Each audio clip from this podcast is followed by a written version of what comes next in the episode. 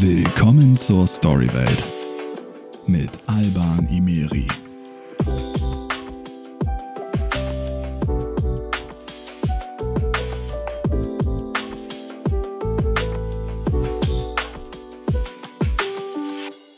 Hi, ich bin euer Host Alban. Schön, dass ihr wieder mit am Start seid. Bevor es losgeht, eine kleine Info für euch. Ähm, ich habe mich nach 81 Folgen dazu entschieden, dem Ganzen hier einen neuen, frischen Anstrich zu geben. Und äh, nach einer kleinen kreativen Pause ist dann das hier bei rumgekommen. Und zwar heißt der Podcast jetzt nicht mehr Run Podcast, sondern Storywelt. Und in der Storywelt soll es nach wie vor um außergewöhnliche Menschen gehen mit besonderen Geschichten mit äh, Perspektiven und Blickwinkeln, die anders sind, die ehrlich und direkt sind, äh, hoffentlich ab und zu mal inspirieren und zum Denken anregen und ganz bestimmt auch mal ein bisschen kontrovers.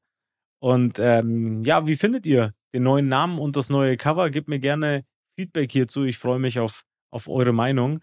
Und äh, ja, getreu dem neuen Motto wollen wir aber jetzt auch direkt loslegen und mit einer Geschichte beginnen, die beim ersten Hören eher nach Netflix klingt als nach True Story, denn es ist die Geschichte von Matthias Schindler. Stell dir vor, in deinem Leben läuft alles gut. Du bist glücklich verheiratet und im Beruf bist du als Gruppenführer beim USK auch erfolgreich. Stell dir vor, du möchtest jetzt den nächsten Schritt wagen und eine Ausbildung als Hubschrauberpilot dranhängen. Stell dir vor, du kommst in die engere Auswahl und nur eine medizinische Untersuchung trennt dich davon, endlich deinen Traumjob zu bekommen. Stell dir vor, es wird ein bösartiger Tumor in deinem Rücken entdeckt, obwohl du nie in deinem Leben Beschwerden hattest. Und jetzt stell dir vor, bei der Entfernung des Tumors beschädigen die Ärzte Nerven in deinem Rücken und du wachst auf mit einer schweren, inkompletten Querschnittslähmung. Matze ist heute im Podcast mit am Start und erzählt seine Geschichte. Alle Ups und Downs, wie er mit den Schicksalsschlägen umgegangen ist und vor allem auch, wann der Turning Point in seinem Leben war, wie er aus, dieser, aus diesem Tief gestärkt wieder hervorgekommen ist und äh, ja, heute das ist, was er ist, nämlich erfolgreicher paralympischer Athlet für die Nationalmannschaft Deutschlands im Paracycling. Noch eine kleine Bitte an euch, ihr Lieben, wenn euch dieser Podcast gefällt, dann würde ich mich sehr freuen, wenn ihr der Storywelt eine gute Bewertung und ein Abo da lasst oder das Ganze in euren Social Media Stories teilt. Ich danke euch von Herzen und jetzt viel Spaß bei der neuen Folge Storywelt mit Matze Schindler. So, hi Matze. Hi, grüß dich. Ich, ich habe gerade schon deine, deine wahnsinnige Story angeteasert und äh, ich freue mich sehr, dass du dir die Zeit genommen hast, jetzt hier dabei zu sein und sie selber zu erzählen hier in der, in der Storywelt. Ähm, lass uns vielleicht ganz vorne beginnen. Ich meine, deine Geschichte beginnt damit, du warst Polizeibeamter, recht erfolgreich, Gruppenführer beim USK, privat verheiratet, glücklich. Ähm, und dann wolltest du den nächsten Step machen, oder? Ja, genau. Also es hat eigentlich so alles gepasst. Ich hatte einen gewissen Plan für mein Leben, wo ich hin möchte. Und habe eines Tages ähm, eine offene Stelle gesehen. Ähm, es wurden für Rot Hubschrauberpiloten gesucht für die bayerische Polizei. Mhm. Und ähm, das habe ich mir dann als Ziel gesetzt. Dass ich wollte einer dieser Piloten werden. Okay. Und ähm, habe dann, das war mein Next Step, ja, und habe dann dem, dementsprechend äh, mich darauf ausgerichtet und äh, mich beworben und äh, nach Nachhilfe genommen in Physik und was man halt alles so macht, eben ähm, um da möglichst auch erfolgreich zu sein. Mhm. Und bin letztendlich unter die letzten acht Bewerber gekommen, ja. Okay. Und äh, letzte acht Bewerber, was, was muss man da denn erfüllen? Lass uns vielleicht mal ganz kurz darüber sprechen, wenn man Pilot werden will. Ja, das sind einfach verschiedene Steps in dem Auswahlverfahren. Ne? Ein, ein, schriftlicher Test, der gemacht wird. Äh, erstmal muss man eingeladen werden. Ne? Und dann, ja, okay. äh, dann gab es einen großen schriftlichen Test und danach wurde man noch äh, zu einem zu einem persönlichen Test eingeladen. Dann gab es einen Gruppentest und ähm, am Ende wurden wir quasi die, die übrig geblieben sind, dann zur Luftwaffe nach Fürstenfeldbruck geschickt. Mhm. Und da wurden wir drei Tage lang flugmedizinisch untersucht. Okay. Da ging es um die Flugtauglichkeit. Und äh, eine interessante Erfahrung.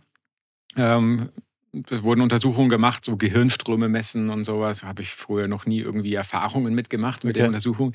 Die Ärzte meinten auch dort, die hatten so das Credo, es gibt keine gesunden Menschen, es gibt nur schlecht untersuchte Menschen. Wow. ja, ich, ich konnte am Anfang auch sehr drüber lachen. Ich Ja. fand das ganz witzig. Ja, ja. Ja, aber am, am, letzten Tag äh, von, von den drei Tagen wurde ich in die Röhre gesteckt. Der MRT-Bild wurde gefertigt vom ganzen Körper. Mhm. Und äh, dann bin ich aus der Röhre rausgekommen und hat der Radiologe zu mir damals gesagt, Herr Schindler, Sie haben einen großen Tumor in Ihrem Rückenmark. Damit sind Sie fluguntauglich. Bitte sehen Sie in Zukunft davon ab, sich zum fliegenden Personal zu bewerben. So, das Wow. war so, ja, knallhart, ne? Also, Wow.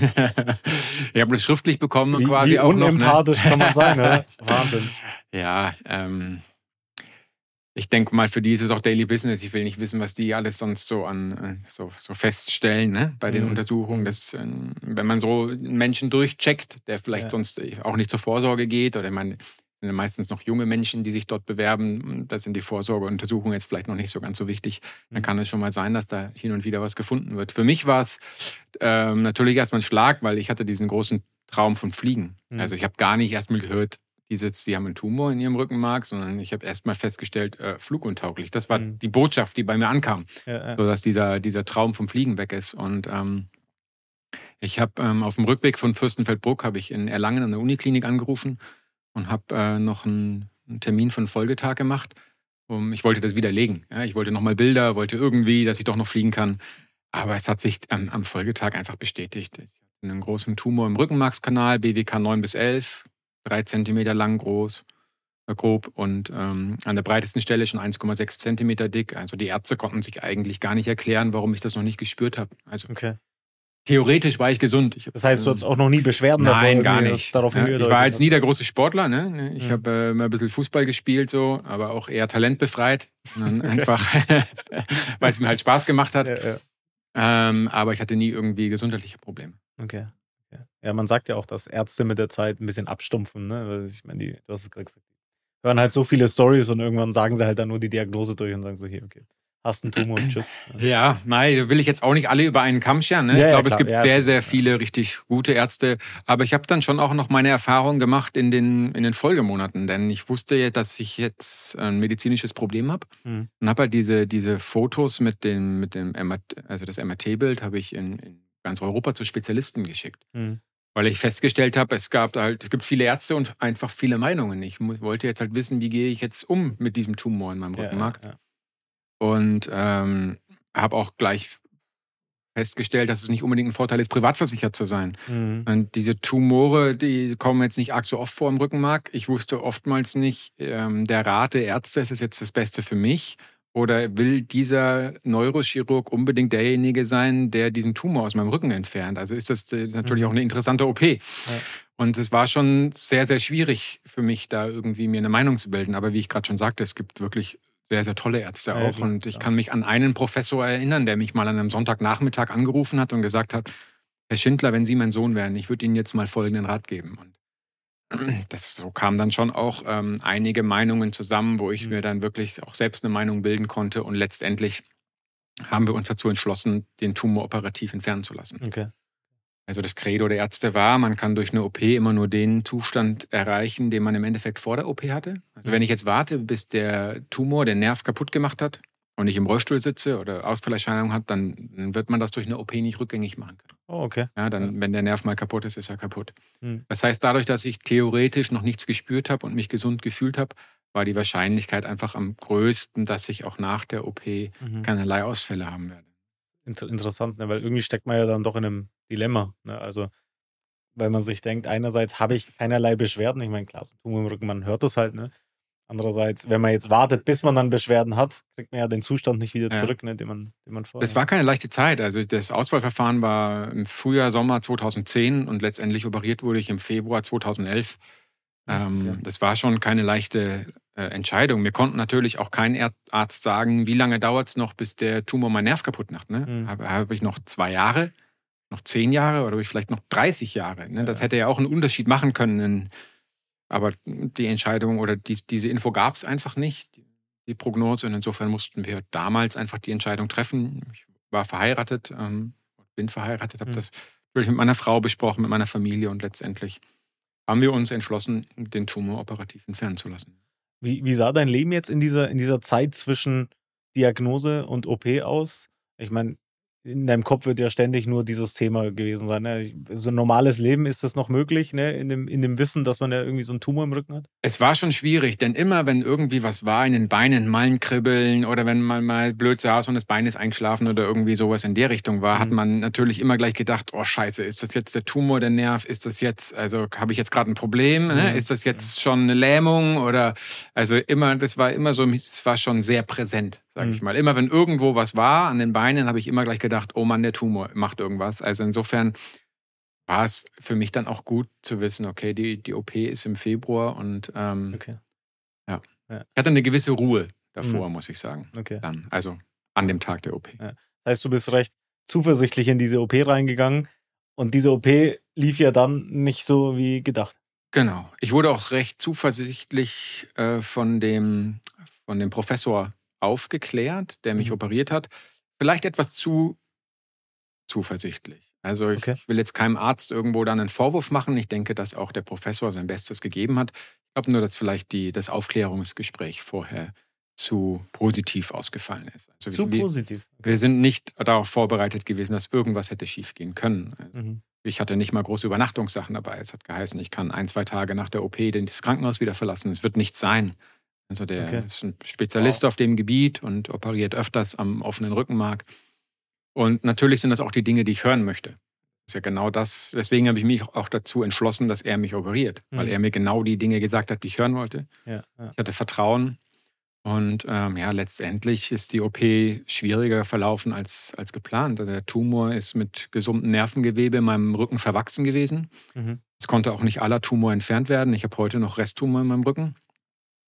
Und ähm, letztendlich wurde ich ja die ganze Zeit gemonitort, also er hat genau gesehen, äh, auch dass jetzt irgendwie der Nerv einen Schaden nimmt und musste irgendwann eben die OP dann auch abbrechen. Mhm. Und ähm, ähm, bin ich am nächsten Tag aufgewacht äh, aus der Narkose und gleich gemerkt, dass was nicht stimmt. Ab der mhm. Hüfte abwärts habe ich meine Beine nicht mehr gespürt.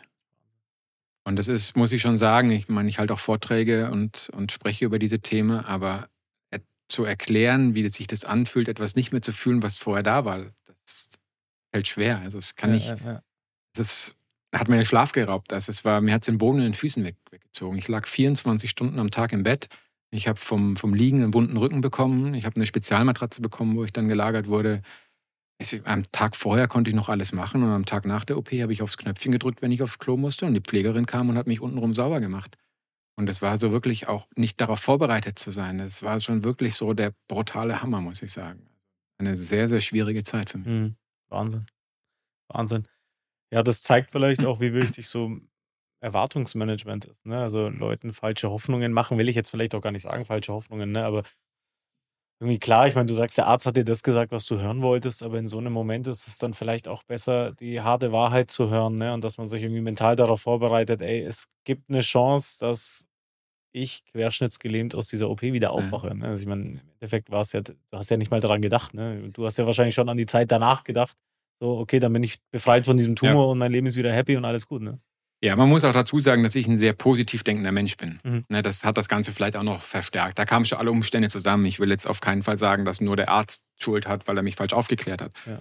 Und ich bin schon auch jemand, ich mache mir keine Gedanken über den Worst Case, was könnte sein, wenn. Ich bin schon jemand, glaube, damit fahre ich auch im Leben sonst ganz gut, dass ich immer vom bestmöglichen Zustand ausgehe und das mhm. Bestmögliche erwarte. Ja, ähm, ja, Das ist ja, finde ich, im Leben eigentlich eine, eine positive Eigenschaft mhm. und hilft einem sehr und vor allem nimmt es einen sehr viel Ängste, mhm. wenn man immer vom positivsten Fall ausgeht. Hier äh, war es halt einfach ein Schicksalsschlag. Ne? Mhm. Dinge, gleich das, wie, eigentlich zeigt es eher, dass wir das Leben an sich gar nicht in der Hand haben. Ne? Jeder meint halt immer, man macht Pläne. Ich hatte ja vorher auch erzählt von meiner Karriere wie ich gedacht habe, ich habe das alles in der Hand und habe so einen gewissen Plan und ähm, ziehe das durch. Aber im Endeffekt, wir können unser Bestes geben. Ne? Das Leben haben wir nicht wirklich in der Hand. Dinge passieren halt einfach. Mhm. Dann gilt es halt auch einfach, solche Dinge dann zu akzeptieren. Also für mich ist es Akzeptanz eigentlich dann der große Schlüssel. Mhm. Ja, ähm, auch Dinge ak zu akzeptieren, die ich selber nicht gut finde. Das war eigentlich auch so der Schlüssel daraus. Aber ich will jetzt nicht sagen, dass das jetzt eben nur das Fehler der, der der schlechten Aufklärung war, der zu positiven Aufklärung, mhm. sondern auch einfach wirklich so mein, ähm, ja, meine Gedankenwelt, ne, dass ich immer vom bestmöglichen Zustand eben ausgehe. Das ist halt extrem schief. Mhm. Mhm. musste ich eben mit dieser Situation klarkommen. Im Endeffekt wurden die Nerven beschädigt. Ähm, ich habe eine schwere inkomplette Querschnittlähmung. Mhm. Also die Ansteuerung vom Kopf zu den Beinen, die funktioniert wie bei jedem normalen Menschen. Ich kriege halt kein Feedback. Ich weiß nicht, was mit meinen Beinen passiert. Okay. Also es ist wie taub, wie eingeschlafen, wie wenn jemand ein eingeschlafenes Bein oder eingeschlafenen Arm hat. Ähm, ich, ich, lag einen Monat im Klinikum ähm, und wurde mit dem Liegentransport noch in die Reha-Klinik verbracht und war dann nochmal sechs Monate in der Reha-Klinik stationär untergebracht. Mhm. Also für mich ging es dann eher darum, dass, ich meine, jetzt ist es fast zwölf Jahre her, ähm, dass ich gar nicht mehr weiß, wie sich jetzt ein normales Bein eigentlich anfühlt. Wenn, das, wenn man einen eingeschlafenen Arm oder ein eingeschlafenes Bein hat und das wacht nie wieder auf, dann wird das irgendwann mal normal. Das fühlt sich am Anfang komisch ja, an. Ja, ja.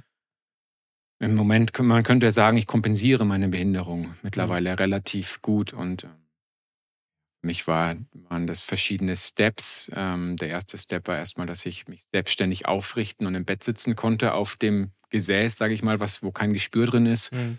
Oder dann äh, mich zum ersten Mal vom Bett selber in den Rollstuhl setzen, mit dem Rollstuhl ins Bad fahren und selber in der großen Dusche waschen und so. Das waren so die ersten Steps, die ich ja, gemacht ja, habe. Ne? Ja. Ähm, ja. Hat es damals, also ich meine, wie ist das überhaupt passiert, dass diese Nerven beschädigt worden sind während der OP? War das ein Arztfehler? Oder? Das wird man jetzt gar nicht mehr so nachvollziehen können. Ähm, Im Endeffekt musste ja mein, mussten drei Wirbelkörper geöffnet werden, mhm. Rückenwirbel, und äh, musste auch das Rückenmark an sich musste ja geöffnet werden, der Rückenmarkskanal. Mhm. Und der Tumor war im Endeffekt verwachsen mit gesundem Nervengewebe. Und irgendwo da ist eine Beschädigung passiert. Ich habe das auch ich habe selber da nie, ich habe mir da mal den OP-Bericht äh, an, angefordert, aber man wird das ja nie wirklich nachvollziehen können. Gleichzeitig ähm, ändert es ja nichts. Ich habe meine Krankenkasse, die natürlich die groß, die Leidtragenden waren, weil die mittlerweile, keine Ahnung, einen hohen sechsstelligen Betrag äh, an OP und Folgekosten zu tragen hatten. Die habe ich gefragt, ob die irgendwie Interesse haben, dem nachzugehen. Wessen Schuld es war, die Krankenkasse hatte da kein Interesse dran. Und für mich selber, mir geht es nicht darum, hm, irgendwie da auf Schadensersatz zu klagen. Im, mhm. im Endeffekt unterschreibt man ja eh vor einer OP mhm. äh, alle möglichen Dinge. Ich meine, es ja selbst mal ähm, möglich, dass man nach einer Vollnarkose überhaupt nicht mehr aufwacht. Diese Gefahr gibt es ja auch immer. Ne? Ja, ja. Und im Endeffekt schreibt, unterschreibt man ja alle möglichen Haftungsausschlüsse.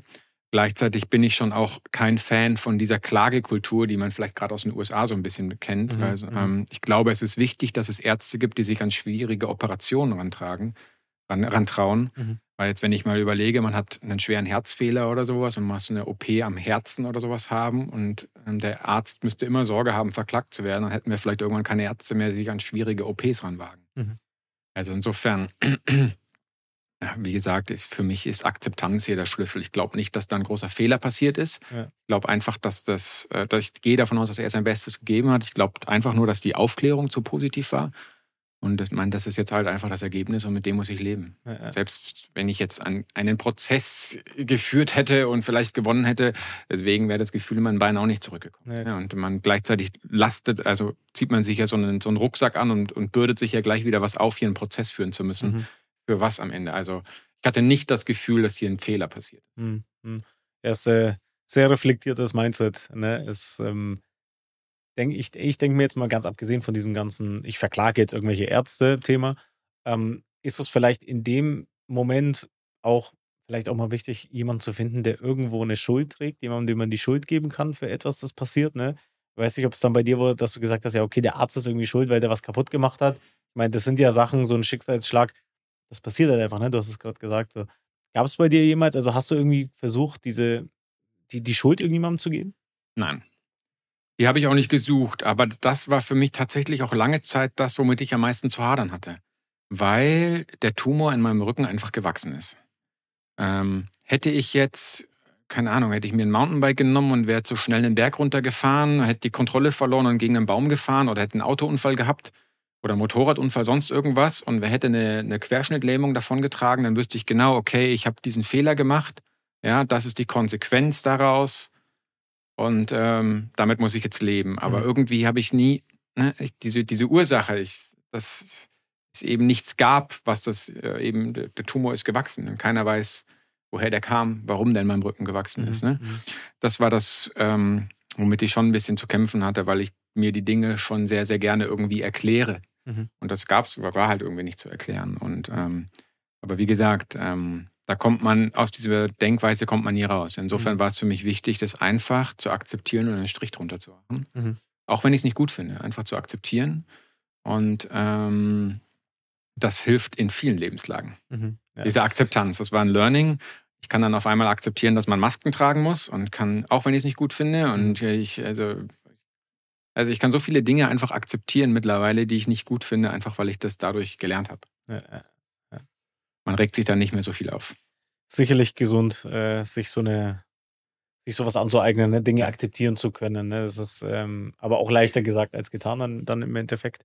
Ähm, jetzt wenn wir mal so deine, deine Story, das, was du bisher erzählt hast, durchgehen, ne? du, dann bist du ja quasi von deinem glücklichen, sowohl beruflich als auch privaten Leben, dann erstmal Diagnose und dann ging es ja noch weiter runter zu deiner, deiner Behinderung jetzt quasi. War das schon der Tiefpunkt oder ging es dann irgendwie erstmal noch weiter runter? Ich meine, deine, ich meine, beruflich musstest du ja dann auch Dinge verändern. Ich glaube, du bist dann in den Innendienst gegangen in der Polizei. Ähm, auch privat, ich weiß nicht, wie, wie ist deine Frau damit umgegangen? Ist bestimmt auch schwierig für sie gewesen. Ne? Das war alles schwierig in der Zeit. Ich, wir haben 2006 geheiratet. Mhm. Ich bin jetzt fast äh, 17 Jahre verheiratet. Ähm, aber auch das war natürlich nicht leicht, denn meine Frau hat sich das Leben, die, sie war 21, ne? sie hat sich das Leben auch anders vorgestellt. Sie hatte auf einmal einen Mann im Rollstuhl.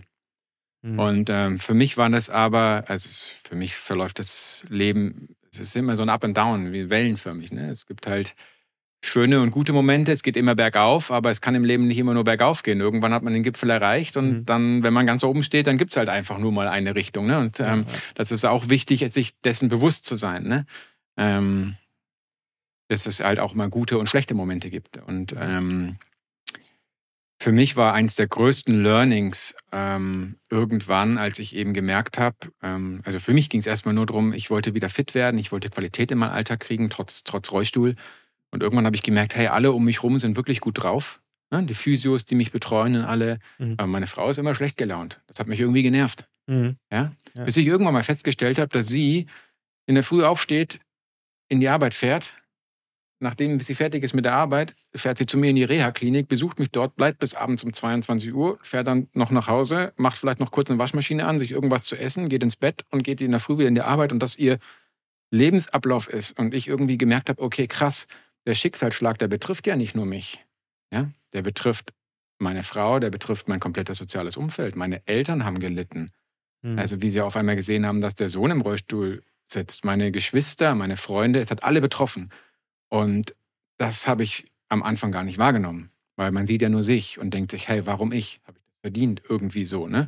Und ähm, sieht, nimmt so ein bisschen die Opferrolle vielleicht an. Und das ist der Mhm. größte Fehler, den man machen kann. Ich glaube, ich habe meine Eltern nie gefragt in der Zeit, wo ich im Klinikum war, hey, wie geht's euch mit der Situation? Ich glaube, ich habe meine Frau nie gefragt, hey, wie geht's denn dir? Mhm. ja, weil ich sehr mit mir selber beschäftigt war. Und das ist, finde ich, so das große Learning, dass eben dieser Schicksalsschlag alle, alle betrifft. Aber im Endeffekt konnte meine Frau nur ohnmächtig zuschauen, was mit mir passiert. Und ich bin aber der Einzige, der aktiv auf die Situation irgendwie einwirken kann. Ich bin der Einzige, der vorangehen kann und sagen kann, okay, wir, wir versuchen, das Beste aus der Situation zu machen. Mhm. Wir nehmen diese Opferrolle nicht an. Ja? Wir wollen das nicht. Also wir wollen jetzt nie sagen, wir hätten ein geiles Leben führen können, aber leider hatte ich damals einen Tumor und deswegen ist mir meine Ka- Karriere entglitten, meine Ehe ist kaputt gegangen und jetzt bin ich halt die arme Sau. Also das ist immer noch eine eigene Entscheidung. Ich mag dieses Zitat von Chuck Swindle. Das Leben besteht zu 10% aus dem, was dir passiert und zu 90% aus dem, wie du darauf reagierst. Mhm. Das war ein Learning für mich über die Jahre. Ja. ja diese, klar, ich kann mich jetzt davon definieren lassen. Ich bin die arme Sau mit dem Tumor oder mit der inkompletten Fashionlähmung. Für mich ging es darum, da das Beste rauszumachen und eben rauszugehen. Und das, wie gesagt, das war ein Learning. Ich habe viele Fehler gemacht. Insofern könnte ich dir gar nicht sagen, ob jetzt die, die, der tiefste Punkt das war, wie ich aufgewacht bin aus der OP und meine Beine nicht gespürt habe oder wie ich irgendwann beschämt feststellen musste, dass ich meine Frau dafür verurteilt habe, dass sie immer schlecht drauf ist, während die Physiotherapeutinnen, die um mich rum sind, immer gut gelaunt sind und mit mir arbeiten. Klar, denen war es egal. Die haben eine Stunde mit mir gearbeitet und sind Mhm. wieder daheim in ihr eigenes Leben. Ja, ja, ja. Und meine Frau hatte eben, war jung verheiratet und hat ne, diesen Alltag gehabt. Und das, Ja. ich würde, ich könnte gar nicht sagen, was für mich irgendwo schlimmer war. Ne? Mhm. Und ähm, das hat aber, das waren, waren einfach viele, viele Learnings und auch vielleicht Fehler, die ich gemacht habe dann. Aber ähm, die Fehler will ich halt eben kein zweites Mal machen und Ja.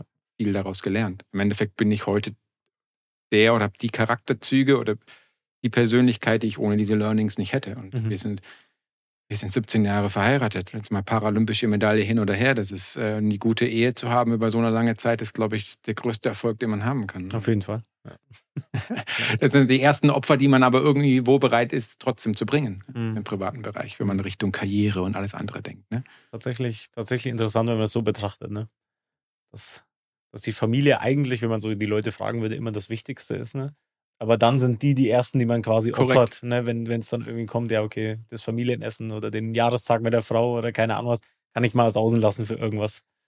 Man belügt sich halt sehr schnell selbst, indem man sagt, man steckt jetzt hier in einer Phase. Es ist jetzt hier gerade eine Phase XY, da müssen wir jetzt halt, keine Ahnung, mal Überstunden machen oder mal durchziehen. Ne? Und da mhm. habe ich mhm. jetzt vielleicht mal gerade nicht so viel Zeit für daheim. Aber hey, wann, wann sind denn diese Phasen vorbei? Eine Phase löst die andere ab. Du kommst doch in deinem Leben nie an den Punkt, wo du sagst, jetzt habe ich es geschafft. So, jetzt ja, ist, ist ja. alles erledigt. Ich habe sogar noch die Fenster zu Hause geputzt. Es gibt nichts mehr zu tun. Und jetzt können wir endlich mal Gemeinschaft leben. Nee, ich ja. glaube, das Leben ist ganz, ganz klar, das Wichtigste im Leben sind ganz, ganz klar Beziehungen. Mhm. Ja? Und das ist das, was das Leben ausmacht. Ich glaube, am Ende des Tages, wenn wir im Sterbebett liegen, ist es egal welche Medaille wir gewonnen haben, wie viele Klicks unsere Podcasts hatten, wie auch immer. Wichtig sind die Menschen, die um uns rum sind. Und ich glaube, das ist immer gut, sich auch bewusst zu machen, wenn man wieder in diesem Hamsterrad drin ist ne, ja. und versucht, im Business Erfolg zu haben, im Sport Erfolg zu haben mhm. und schon das immer so irgendwo im Hinterkopf zu haben. Und das waren so, das waren wirklich krasse Learnings, die ich da die letzten Jahre einfach hatte. Ja. Wenn wann war so der Turning Point, wo du jetzt gesagt hast, okay, ne, du hast ja gerade gesagt, du bist dann auch in eine Phase abgedriftet, so, warum ich, ne, das dann auch psychisch sehr, sehr schwierig für dich ist. Aber wenn du, ich meine, du sitzt jetzt hier vor mir, ne, als äh, jemand, der, du, bei, du warst bei den Paralympics mit dabei, sehr erfolgreich auch in dem, was du tust. Wann war der Turning Point? Wann hast du jetzt entschieden, weißt du was? Jetzt ist Schluss mit Selbstbemitleiden, jetzt lege ich los. Also ich glaube, der Turning Point war das, wie ich damals beschrieben habe, als ich festgestellt habe, dass ich nicht die, nur die arme Sau bin, sondern mhm. dass der Schicksalsschlag eben mein komplettes soziales Umfeld betrifft. Das war für mich der Turning Point, wo ich gesagt habe, okay, ich will mehr Qualität in meinen Alltag bekommen, nicht nur für mich, sondern für alle anderen auch. Wenn sich für mich was verbessert, verbessert sich für alle was.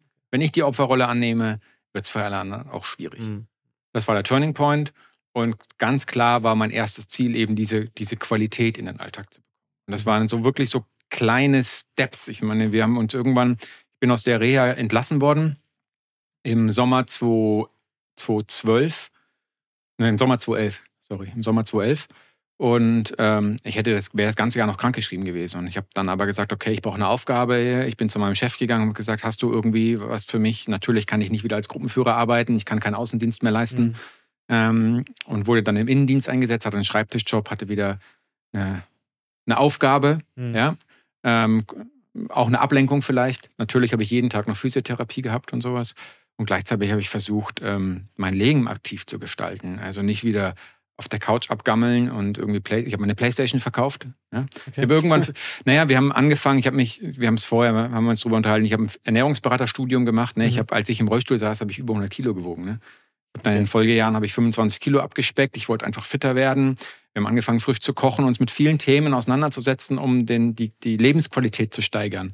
Und ich musste halt ehrlich sein, ne, der, der Tag hat 24 Stunden. Mhm. Und irgendwo haben wir auch gemerkt, wenn wir dann noch am Bauernhof frisch einkaufen gehen und jeden Tag frisch kochen und sowas, irgendwo ist Zeit einfach begrenzt. Und ich habe festgestellt, dass tote Zeit nach 22 Uhr abends ist dieses Abgammeln auf der Couch, da war ich der König. Ich bin so lange wach geblieben, bis ich die Augen gerade noch so offen halten konnte. Und dann habe ich mich ins Bett geschleppt. Und in der Früh, wenn der Wecker geklingelt, habe ich so lange gesnoost und länger liegen geblieben, bis ich gerade noch so pünktlich in die Arbeit gekommen bin auf den letzten Drücker. Ne? Und wir haben das einfach, also das war für mich ein Learning und habe gesagt, okay, wir gehen vor 22 Uhr ins Bett. War eine Umstellung, weil ich das nicht kannte. Mhm. Ja, ich wollte, also meine Frau war froh, weil sie wollte immer früh ins Bett. Okay. Ja? Wir sind oft auch getrennt ins Bett. Und wir sind dann zusammen um 5.30 Uhr aufgestanden. Mhm. Ja, siebeneinhalb Stunden Schlaf. Und waren dann halt mal schwimmen in der Früh. In einem, okay. in einem Nürnberger Bad, was um 6 Uhr aufhört. Dann gehst du noch frühstücken in ein, in, ein, in ein Hotel, die haben meistens früh Frühstück. Und dann gehst du dann in die Arbeit. Und dann ist so ein Mittwoch auf einmal ziemlich geil, wenn du in der Früh schon eine Stunde schwimmen warst und mit der Frau frühstücken warst und also lauter solche Dinge, wo wir gesagt haben, okay, wir wollen jeden Tag genießen und uns jetzt nicht mehr so von Wochenende zu Wochenende hangeln. Ne? Mhm. So, ein, so ein Donnerstag mit Arbeit hat die gleiche, den gleichen Wert wie ein freier Sonntag im Endeffekt. Mhm. Ne? Mhm. Das ist nur wir, dem wir einen anderen Wert beimessen. und einfach da angefangen, ähm, ja, Step by Step wirklich mehr Qualität in den Alltag zu bekommen. Und ich glaube, das ist mir gelungen.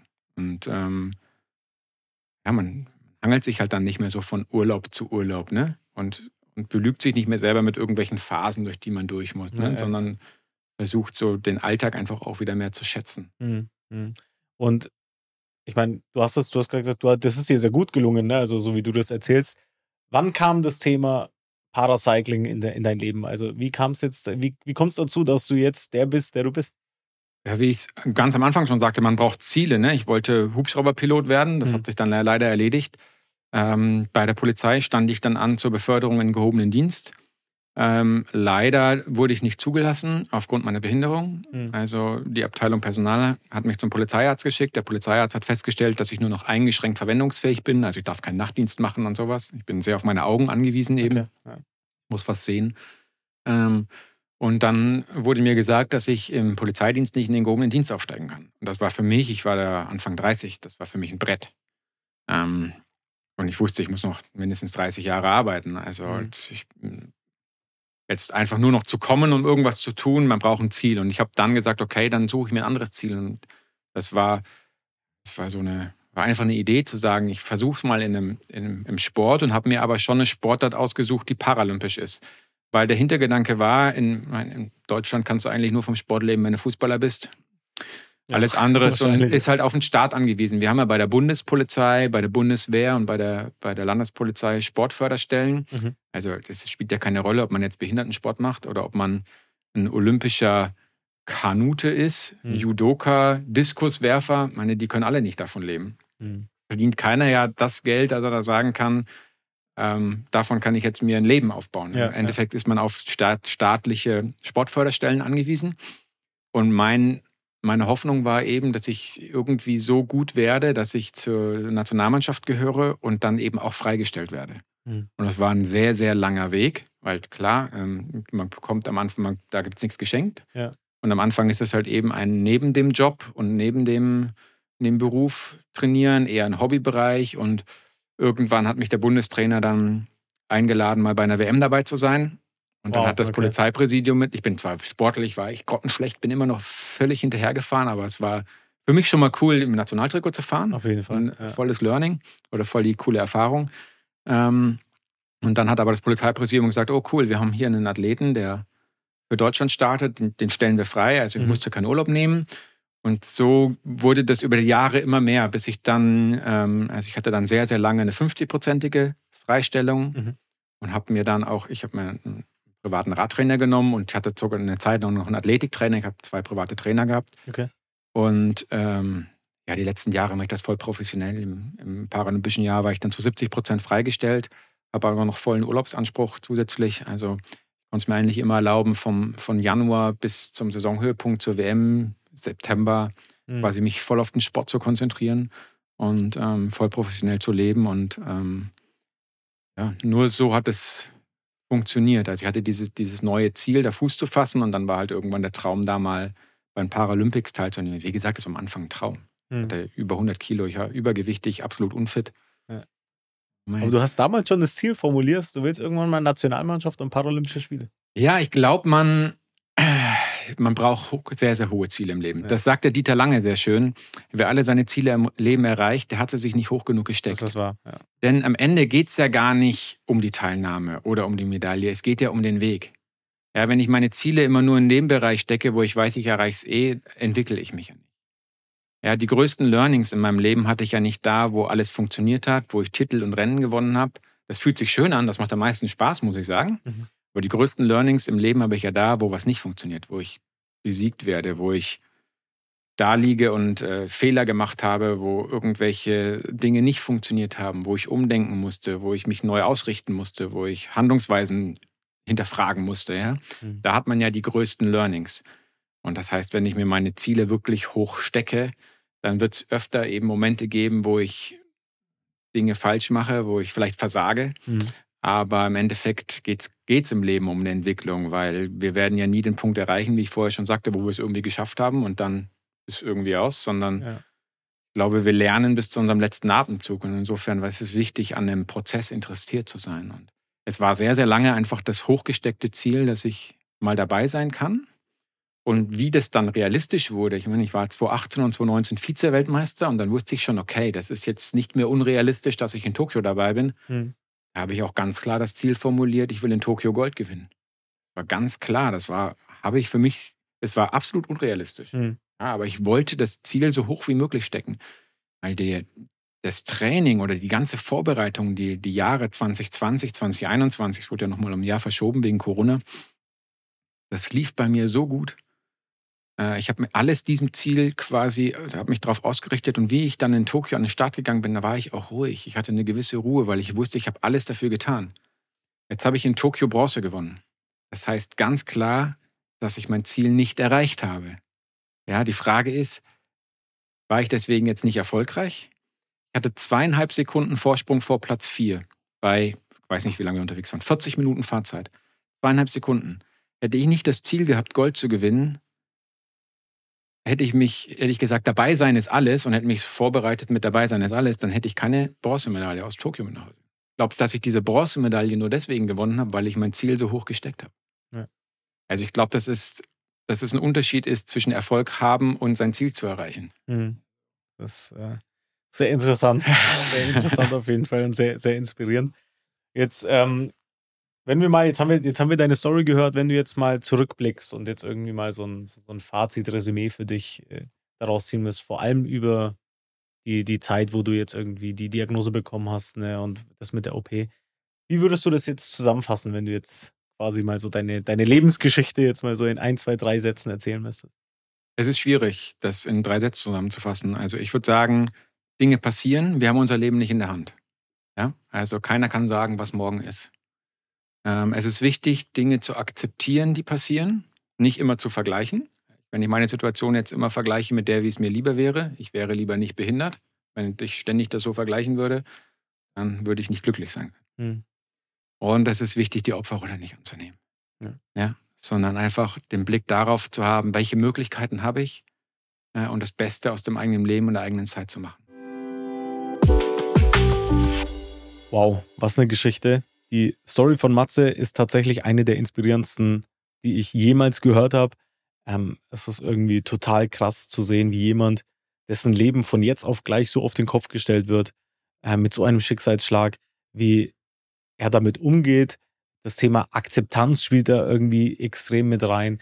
Aber vor allem zeigt mir das eines. Und zwar, egal wie viel Unglück du hattest und äh, egal wie schlecht es dir gerade geht, irgendwie ist dann auch Schönheit im Unglück.